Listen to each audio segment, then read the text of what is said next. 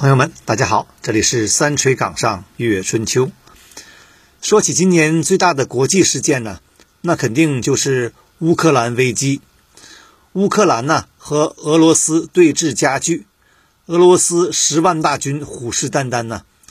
就在昨天，俄罗斯总统普京宣布承认乌克兰东部两个地区的独立呀。美国总统拜登呢，今天发表电视讲话，宣布制裁俄罗斯。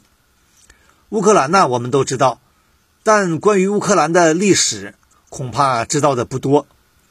昨天呢，普京在电视上发表讲话，就反复强调了历史。他说：“乌克兰呢，对我们来说不只是一个邻国，它是我们自己的历史文化和精神空间的一个组成部分。”普京还说呀，说自古以来，古俄罗斯历史土地上的居民都是俄罗斯人和东正教徒。你看，普京说自古以来，这就是在用历史叙述为其政治军事行动构建合法性啊。可以看出历史啊对于普京的重要性。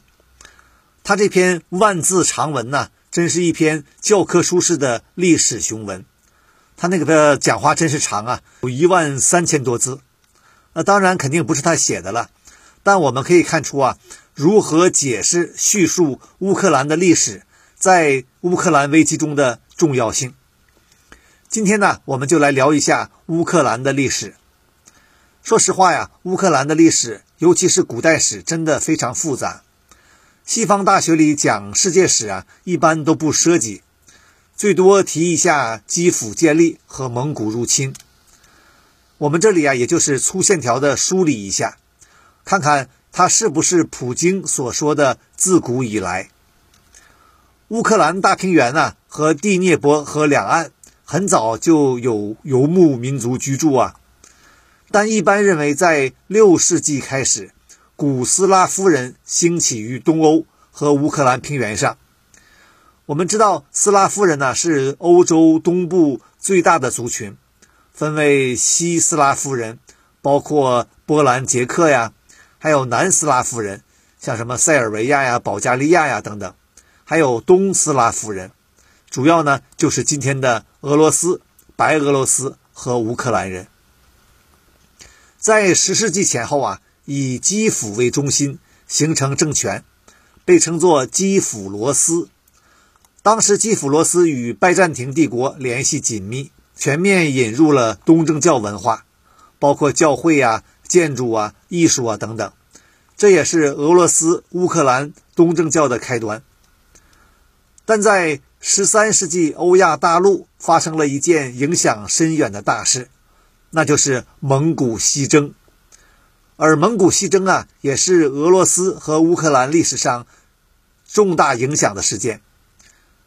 在一二三五年到一二四二年，大概七年的时间里啊，成吉思汗的孙子拔都率军西征，一路所向披靡呀，一直打到匈牙利。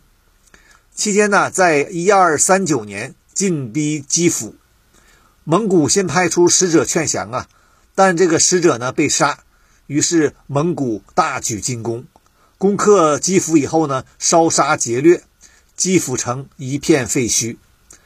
后来呀，蒙古人在中亚的金帐汗国，一直统治到一五零二年。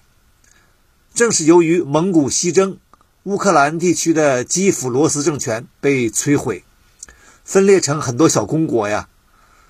但此后，乌克兰地区呢也发展起来独特的语言文化，与俄罗斯逐渐区分。后来呀，在十五世纪末，北边的俄罗斯人强势崛起，建立了莫斯科大公国。十六世纪，伊凡四世称沙皇。十八世纪呢，彼得大帝出现，俄罗斯日渐强盛。从此啊，乌克兰的历史就与俄罗斯这个强邻开始紧密相关。之前的基辅罗斯啊，现在东北成了俄罗斯。西南的乌克兰和白俄罗斯呢，先后被呃立陶宛公国呀、波兰王国呀控制。学界一般认为啊，现代乌克兰民族就是从十六、十七世纪正式形成，语言呢是乌克兰语，宗教呢是东正教，但政治上啊却夹在几个大国之间，很难独立。十八世纪，彼得大帝击败瑞典帝国，进一步加强了对东乌克兰的控制。到了十八世纪末呀。俄罗斯的叶卡特琳娜女皇横空出世，更是让俄罗斯帝国走向鼎盛。叶卡特琳娜呀，联合奥地利和普鲁士三次瓜分波兰，把乌克兰和白俄罗斯全部收入囊中。叶卡特琳娜呢，后来又击败了奥斯曼土耳其克里米亚，这就是为什么现在啊，克里米亚都是俄罗斯人的原因。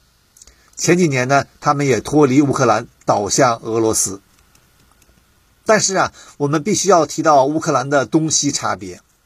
乌克兰东西啊，分为两个部分，东部啊历来是东正教，但西部啊，呃，是因为受波兰影响，天主教开始发展。这个宗教文化呢，也使得后来的乌克兰文化认同发生分裂，在今天的乌克兰危机里啊，也体现得很明显。再往后的现代历史啊，大家一般都比较清楚了。呃，一次大战，沙俄崩溃，乌克兰呢曾经短时间建国，但一战结束以后啊，西乌被波兰占领，东乌呢加入苏联。到了二战爆发，一九三九年，苏联和希特勒德国瓜分了波兰，西乌东乌都归了苏联。一九四一年呢，希特勒进攻苏联。很快呢，占领了乌克兰全境，但后来苏军大举反攻啊。我们知道有一个斯大林格勒保卫战呢，但其实二战里面呢还有一个第聂伯河战役，这是二战里面规模最大的一场战役呀。双方投入四百万大军，混战四个月呀，最后呢德军崩溃，基辅解放。所以啊，你看乌克兰这个地方真的很惨。在历史上，就是在几个大国之间的战争中苦苦挣扎，非常悲催呀。再往后的苏联时期啊，乌克兰呢也是苏联经济发达地区啊。我们都知道，一九八六年有个切尔诺贝利核电站泄漏事故啊，啊就在乌克兰。再往后啊，苏东剧变，啊乌克兰呢也开始独立，它内部的族裔、宗教和文化分裂。并没有成功弥合，反而随着独立呀有加剧态势。你像二零零四年发生了橙色革命啊，民主派上台，从此呢开始了民族国家的一系列政治和文化经营。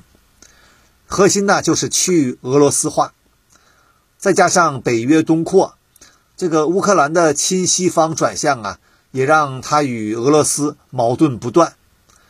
后面二零一四年危机呀。亲俄的领导人亚努科维奇流亡俄罗斯，随后呢发生了克里米亚危机，再以后啊东欧独立势力崛起，引发冲突，一直到去年和今年呢俄罗斯不断增兵边境。其实啊这一切危机不不仅仅是冷战后的地缘危机，也与乌克兰的呃几百年的历史啊息息。照其目前的走势啊，乌克兰呢恐怕还是难以摆脱大国博弈之下的棋子和炮灰的命运。当然了，我们还是希望别打仗啊，和平最好。因为对于老百姓而言呢，战争无论是谁取胜，失败受苦的永远都是老百姓。其实啊，乌克兰呢在历史上也出了很多名人呢，你像很有名的作家。果戈里就写《死魂灵》那个，还有前苏共中央书记勃列日涅夫。当然呢，最有名的呀，还是那个作家奥斯特洛夫斯基。这个人呢，在中国肯定是家喻户晓。我想啊，没有哪个小学生、中学生没有看过他写的《钢铁是怎样炼成的》这本书。我记得我们小时候啊，老师让。同学每个人呢，我们班几乎所有的同学呀，都写了奥斯特洛夫斯基的那句话呀，呃，大家肯定也都会背。人最宝贵的是生命，生命属于我们只有一次。人的一生应当这样度过：当他回首往事的时候，不因虚度年华而悔恨，也不因碌碌无为而羞愧。这样死的时候就能够说：“我已经把自己的整个生命和全部精力都献给了世界上最壮丽的事业，为人类的解放而斗争。”你看呢？我现在还会背呢。好，今天呢，咱们就聊到这儿，下次再见。三吹岗上月春秋，朋友们再见。